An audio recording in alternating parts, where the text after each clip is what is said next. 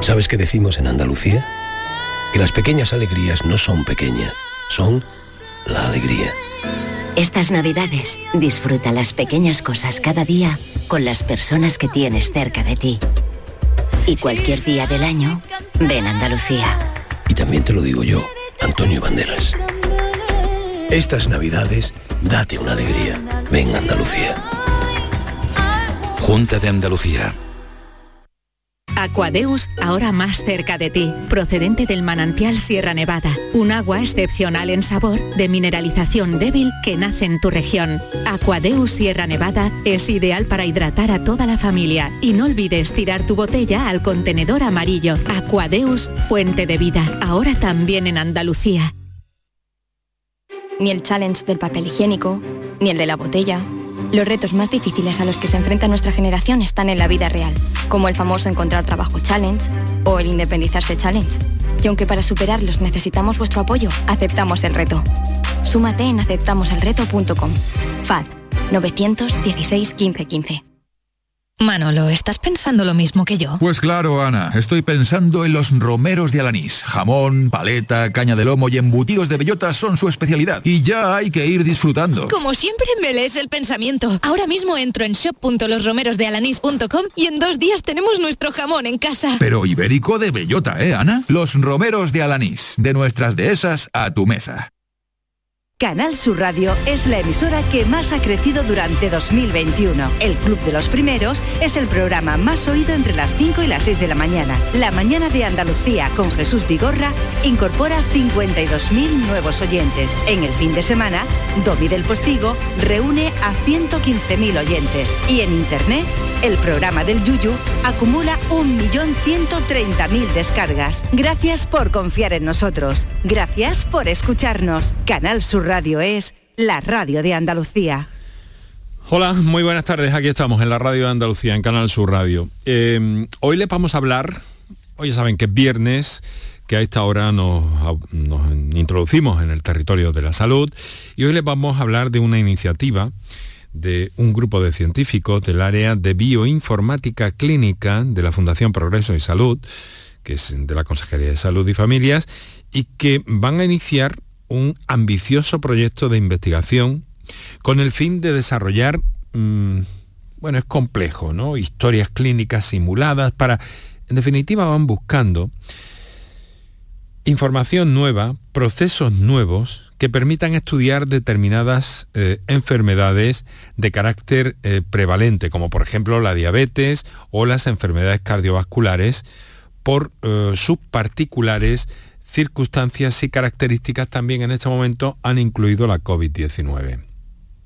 Pero hacerlo con eso llamado Big Data, pero hacerlo con eso llamado inteligencia artificial. Pero detrás de todo eso hay personas. Y hablaremos esta tarde con el doctor Joaquín Dopazo, que es director del área de bioinformática de, de bioinformática clínica, quiero decir, de la Fundación Progreso y Salud. Estamos en marcha, hoy llegamos hasta las seis y media. Muy buenas tardes y muchas gracias por estar a ese lado del aparato de radio. Canal Sur Radio te cuida. Por tu salud. Por tu salud con Enrique Jesús Moreno.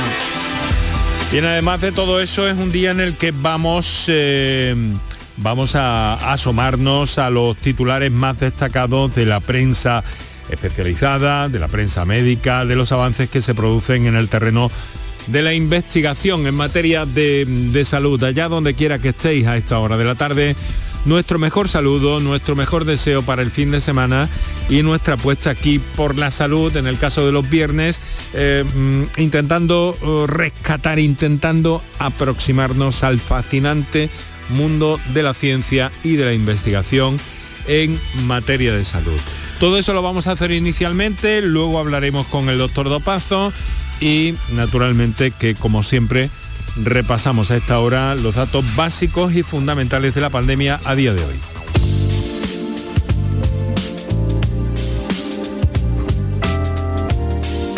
Hoy es una jornada en la que es una jornada en la que han subido de forma importante los contagios por COVID en Andalucía. Han sido eh, más de 2.000 en un solo día y la incidencia acumulada eh, alcanza ya los 150 casos, que en cualquier caso es la mitad de eh, los que en este momento hay en nuestro país, en España, en el conjunto nacional, donde además en algunas comunidades los datos están mm, resultando preocupantes para las autoridades. En fin, volviendo aquí a nuestra tierra, son 2.133 los nuevos positivos registrados que han supuesto un aumento de 14 puntos en la tasa COVID. Al parecer, el puente festivo de esta semana ha distorsionado de alguna forma los datos a la baja y hoy han aparecido cifras más reales de todo eso. Tenemos que lamentar la muerte en las últimas horas de, de cinco personas que han fallecido por COVID-19. Por provincias, Málaga y Sevilla suban más de mil contagios. Huelva y Málaga son las que presentan mayor incidencia, acercándose a los 200 casos por 100.000. Andalucía suma en las últimas horas 15 nuevos eh, pacientes hospitalizados hasta un total de 410. Son 108 más que hace una semana, 108 más que hace una semana. Y las personas ingresadas en UCI crecen también, son dos más, hay 88 en total. Los casos de Omicron siguen estando en 13 confirmados y otro número de 4 en estudio. Mientras tanto, ¿qué es lo que pasa en Andalucía? Pues que el 92% de la población diana ya cuenta con la pauta completa de vacunación. Algunos eh, andaluces ya tenemos la tercera eh, dosis también. Y eh, bueno, pues mientras todo esto ocurre, hay muchas novedades. La próxima semana la vacunación, se inicia la vacunación de, niños. Y sobre el tema del pasaporte, pues bueno, recordaros, esta mañana lo ha hecho el propio consejero Aguirre, aquí en Canal Sur Radio, ha recordado que eh, la Junta eh, pues va a pedir, probablemente lo ha hecho ya a lo largo de esta jornada, al Tribunal Superior de Justicia de Andalucía el aval eh, de la justicia para implantar el pasaporte COVID en bares, restaurantes y ocio nocturno, al menos hasta el 15 de enero, que es como tienen que estar acotadas estas peticiones y estas decisiones, y eh, se va a sumar a la obligación en centros sanitarios y residencial donde lo es ya con ciertas características, que no vamos a repasar ahora porque eh, llega el momento de acercarnos a los titulares y a la prensa médica que cada viernes repasamos con Paco Flores.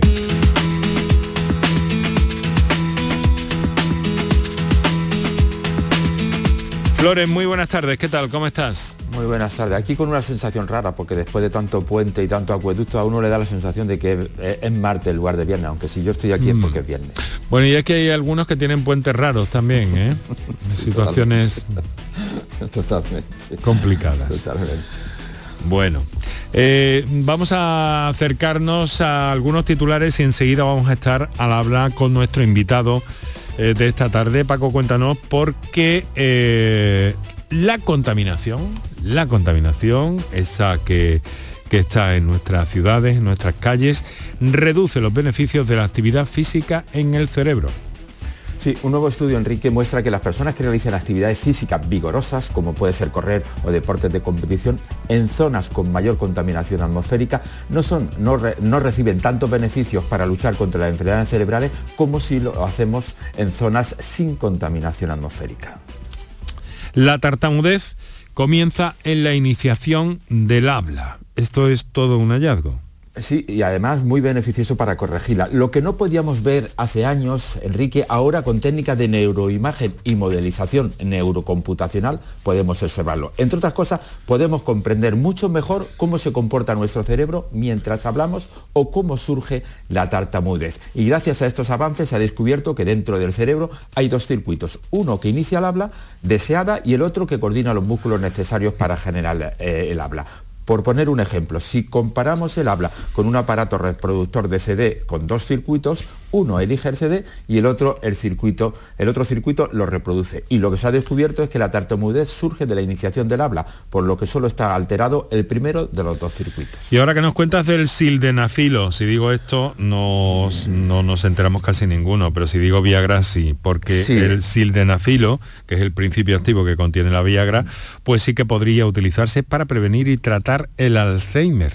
Sí, eh, un nuevo estudio demuestra que este eh, elemento básico, el sildenafilo, principio activo, como has dicho, eh, aprobado para tratar la disfunción eréctil y también para la hipertensión pulmonar, se podría utilizar como fármaco candidato prometedor para ayudar a prevenir y tratar la enfermedad de Alzheimer. A través de algoritmos de inteligencia artificial se analizó una base de datos de unos 7 millones de pacientes que tomaban esta pastilla y se determinó que el sildenafilo está asociado a una reducción del 69% en la incidencia de la enfermedad enfermedad de Alzheimer. Vamos en busca de otro hallazgo, un nuevo factor implicado en el daño vascular que causa la hipertensión. Sí, la proteína en cuestión se llama ISG15 y ahora ya se sabe que establece una correlación oxidativa e inflamatoria entre la hipertensión arterial en humanos y con el remodelado vascular y la presencia de aneurisma, algo que no se sabía o que no se había descubierto hasta el momento. Por contra, se demuestra con este en ratones, de las investigaciones que se han hecho en ratones, que los ratones que carecen de, este, eh, de esta proteína están protegidos del aumento de la presión arterial y por consecuente de la creación de aneurismas en las arterias ves a alguien de buen ánimo siempre, continuamente, eso probablemente tiene que ver con correr. Una, eh. una, carrera moderada, de intensidad moderada, de unos 10 minutos, mejora la función cerebral y sube el ánimo. Pues sí, una nueva investigación acaba de comprobar que correr puede ser una actividad útil para mejorar la salud mental. Es decir, aumenta el flujo sanguíneo local a los distintos lugares de la corteza prefrontal bilateral, la parte del cerebro que desempeña un papel importante en el control del estado de ánimo y las funciones ejecutivas. Bueno, pues solo con 10 minutos. Es beneficio. Dice mi compañero Manuel Bienma que está en la realización que 10 minutos es poquito. que 10 minutos es poquito, que hay, que hay que ir un poco, hay que ir, hay que ir a más. Y en fin, terminamos con una investigación que se lleva a cabo en Málaga y que persigue eh, mm, mm, matar de hambre, de alguna forma, al cáncer para de este modo evitar las metástasis.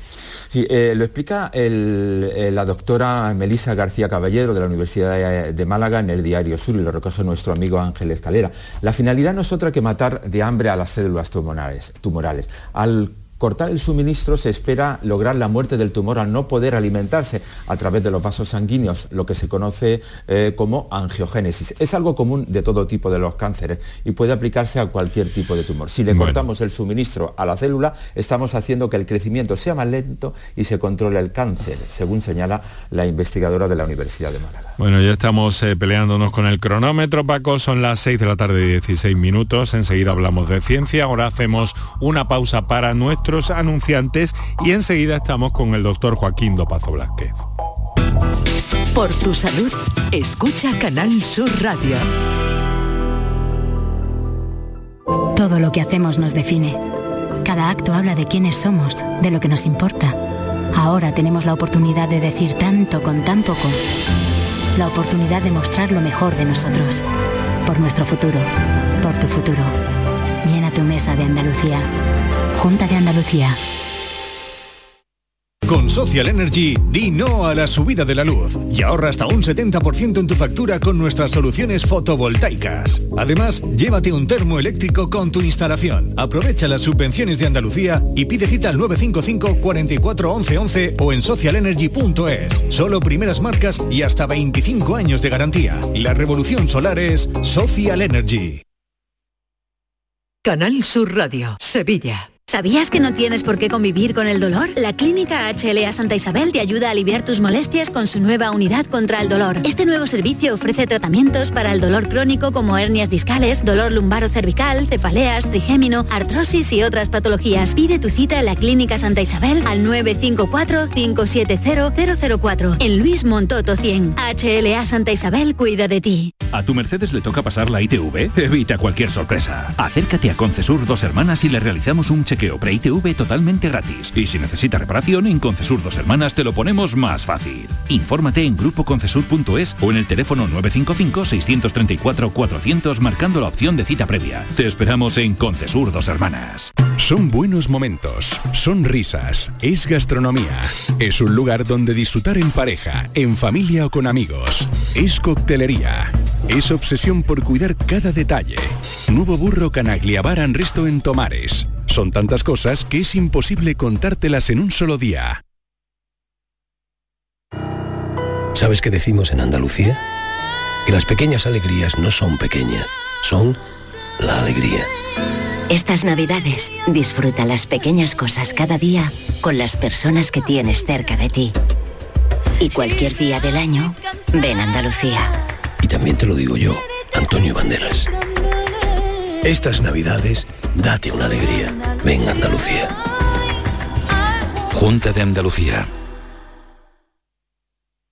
Gente de Andalucía te invita a conocer la provincia de Sevilla a través de lo mejor de sus productos y sabores con la Feria de Productos Locales Sabores de Navidad. Este domingo, desde el patio de la Diputación de Sevilla, sabrás cómo se elaboran aceites de prestigio, aperitivos, panes artesanales, sabrosas carnes y conservas, cervezas, sensacionales dulces, vinos y licores. Gente de Andalucía, este domingo, desde las 11 de la mañana, en la decimotercera Feria de Productos Locales Sabores de Navidad. Con el patrocinio de ProDetour, Diputación de Sevilla.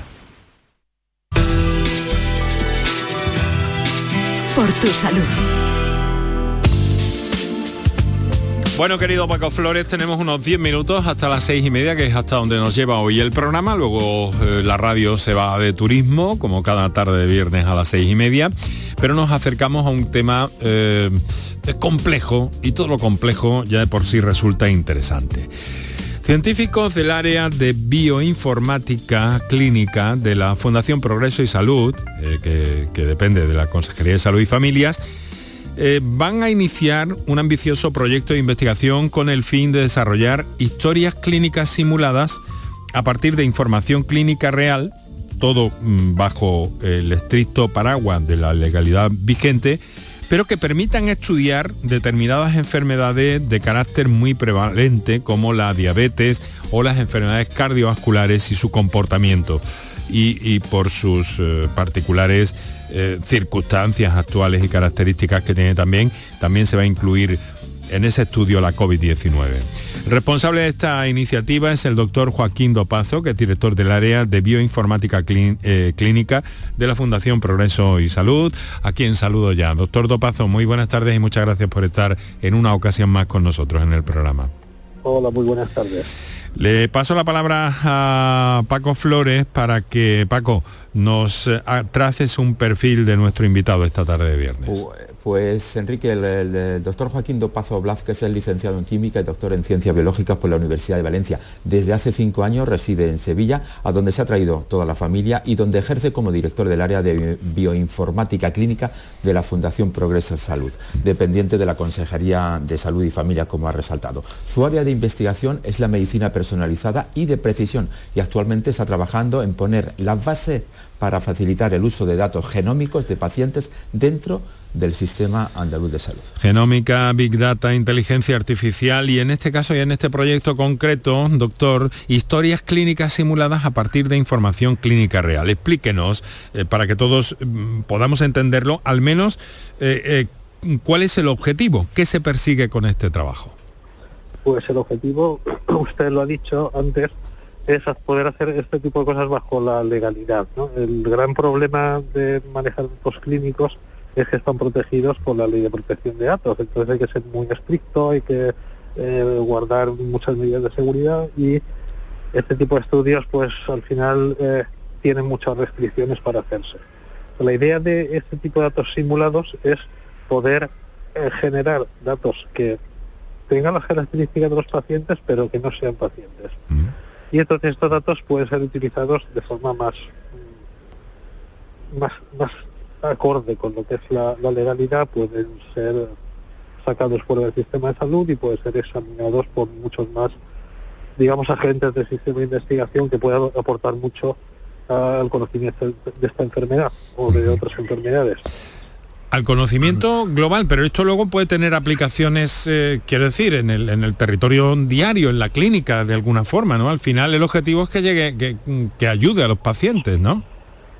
Sí, pero fíjese, esto es más lo que llamamos eh, eh, estudio secundario de datos. No es una aplicación primaria, sino es lo que vamos a aprender de estos datos va a tener una aplicación en el futuro. Por ejemplo, eh, les puedo mencionar lo más típico son predictores de, eh, de lo que llamamos puntos finales, no predictores de eh, alguna característica de la enfermedad. ¿Por qué, por qué, eh, un diabético puede llegar a tener eh, ceguera, por ejemplo, o una amputación o algo así. Pues ese tipo de cosas se pueden estudiar eh, utilizando las historias clínicas o se pueden utilizar en el futuro la idea es que se pueden utilizar, se pueden analizar utilizando las historias clínicas estas generadas de forma artificial. A ver, Paco.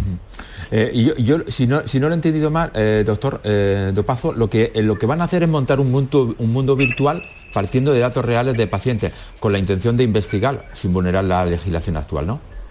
Sí, sí, le voy a poner, le voy a explicar un poco de dónde viene todo esto. Eh, lo de simular pacientes no, no es una cosa nueva, se ha hecho más veces. Lo que pasa es que normalmente utilizamos características que ya conocemos de los pacientes para fabricar pues historias clínicas que parezcan historias clínicas de verdad de pacientes. Pero eh, como ya conocemos los datos, pues por ejemplo, imagínense que queremos simular los pacientes eh, con arteriosclerosis y sabemos que tienen eh, el colesterol alto. Pues entonces empezamos a, a- a generar historias clínicas con pacientes que tienen arteriosclerosis o y, y unos niveles de colesterol que nos vamos poniendo arbitrariamente altos. ¿Qué es lo que ocurre? Que aunque generemos una serie de pacientes que como población, pues la media de colesterol va a ser un colesterol alto y la media es que tienen de diagnósticos que tienen arteriosclerosis, pues cuando vamos paciente por paciente nos vamos a encontrar pacientes que a lo mejor pues tienen un, eh, unas arterias hechas polvo y tienen el colesterol de un niño, porque eh, no, no, no, no hemos asignado todas las variables correctamente. Esto viene de, eh, del mundo, la idea esta viene del mundo de la inteligencia artificial y de una serie de algoritmos que se llaman eh, redes generativas adversariales y son eh, pues unos algoritmos que compiten entre ellos y viene del mundo de la fotografía. Y de hecho eh, ahora mismo en muchos de los anuncios que usted ve por ahí las personas que aparecen no existen están generadas con estos programas pero usted no puede distinguir de las personas de verdad. Y lo que hacen estas redes esencialmente es hay una red generativa que genera cosas que parecen una foto. Y una red discriminativa la red es el- una red neuronal es el algoritmo. Una red discriminativa que coge fotos de verdad coge las fotos que ha generado y dice estas no son fotos de verdad pero le pasa le chiva a la red generativa por qué vas a distinguir esto no son, no son fotos de verdad porque no tienen orejas. Pero la red le pone orejas y entonces hay una siguiente vuelta y estos se dan varios miles de millones de vueltas y al final genera fotos indistinguibles Complejo. La idea es lo mismo, pero con historias clínicas. Sí, sí, sí. Yo genero historias clínicas que parezcan historias de verdad, pero no son de verdad, pero son indistinguibles. Tenemos eh, medicina del futuro en el presente, investigándose muchas cosas que nos están llegando a, a unos pasos ag- agigantados. Yo entiendo que cuando todas estas cosas den sus frutos, no- mm, nos va a cambiar el mundo de alguna forma, ¿no? Pero esto se está investigando en, en algún otro país, en algún otro... ¿O cómo, han- cómo ha sido la iniciativa, Joaquín? Bueno, eh, esta, se está haciendo en más sitios, que no es una idea que se nos haya ocurrido a nosotros. So, este- estas ideas han surgido simultáneamente en los últimos dos años, digamos. Todos- yo creo que las primer- primeras publicaciones sobre aplicación de estas redes a, a datos clínicos son de creo de 2019 finales, o sea, tiene un año, es muy reciente. Pero la ventaja que tenemos aquí es que eh, estas redes funcionan bien cuando tienen muchos datos para entrenarse. Con fotos hay fotos a porrillo por todo el mundo y es fácil entrenar. Con historias clínicas necesitas muchas. Y los sistemas sanitarios que hay por ahí están muy fragmentados y no tienen la posibilidad de acceder a un volumen muy grande. Aquí tenemos la ventaja de que tenemos la base poblacional de salud, que es, digamos, eh, lo que se guarda de toda de todo lo que pasa, de todo, de todo el paso de los pacientes por el sistema de salud, toda la información esa se guarda estructurada y puede ser analizada posteriormente. Tenemos 13 millones de pacientes guardados desde 2001 en los cuales los cuales pues tenemos miren, por ejemplo tenemos 1,2 millones de, de diabéticos Complicado. un montón de datos para entrenar Complicado pero interesante, gracias a la informática también este abordaje nuevo. Tenemos menos de un minuto. Lo siento mucho, Paco, te voy a dejar la última. Bueno, eh, yo esta mañana ha, ha- ha pre- eh, ha dictado una conferencia sobre medicina personalizada. Eh, ¿Podemos hablar ya de- en realidad de medicina personalidad- personalizada o es demasiado pronto? No, no, está, la medicina personalizada se está aplicando ya. Lo que pasa es que eh, nos queda mucho, mucho, un- mucho camino por recorrer. Pero, por ejemplo, en algunas enfermedades como en cáncer, eh, muchos tratamientos dependen de biomarcadores y estos biomarcadores se están obteniendo y se están dando tratamientos personalizados y esto ha mejorado la supervivencia de cáncer en los últimos en la última década enormemente. Ya tenemos medicina personalizada, pero tenemos la punta del iceberg. El futuro va a ser muchísimo mejor. Pues seguro que tenemos que reencontrarnos con este concepto, con esta investigación y con todos estos, eh, con toda esta complejidad que nos encanta por otra parte trasladar a, a los oyentes inquietos de este programa y de Canal Sur Radio. Eh, doctor Joaquín Dopazo, director del área de bioinformática clínica Fundación Progreso y Salud, lo dicho, seguimos en contacto, un fuerte abrazo. Un abrazo y muchas gracias a ustedes. Y a ti lo mismo te digo, Paco, te deseo un fin de semanita Igualmente. agradable, eh, bueno y que te lo pases muy, pero que muy bien. Aquí en la radio nos despedimos porque nos vamos de turismo por Andalucía con Canterla, Santana, Viedma y Moreno.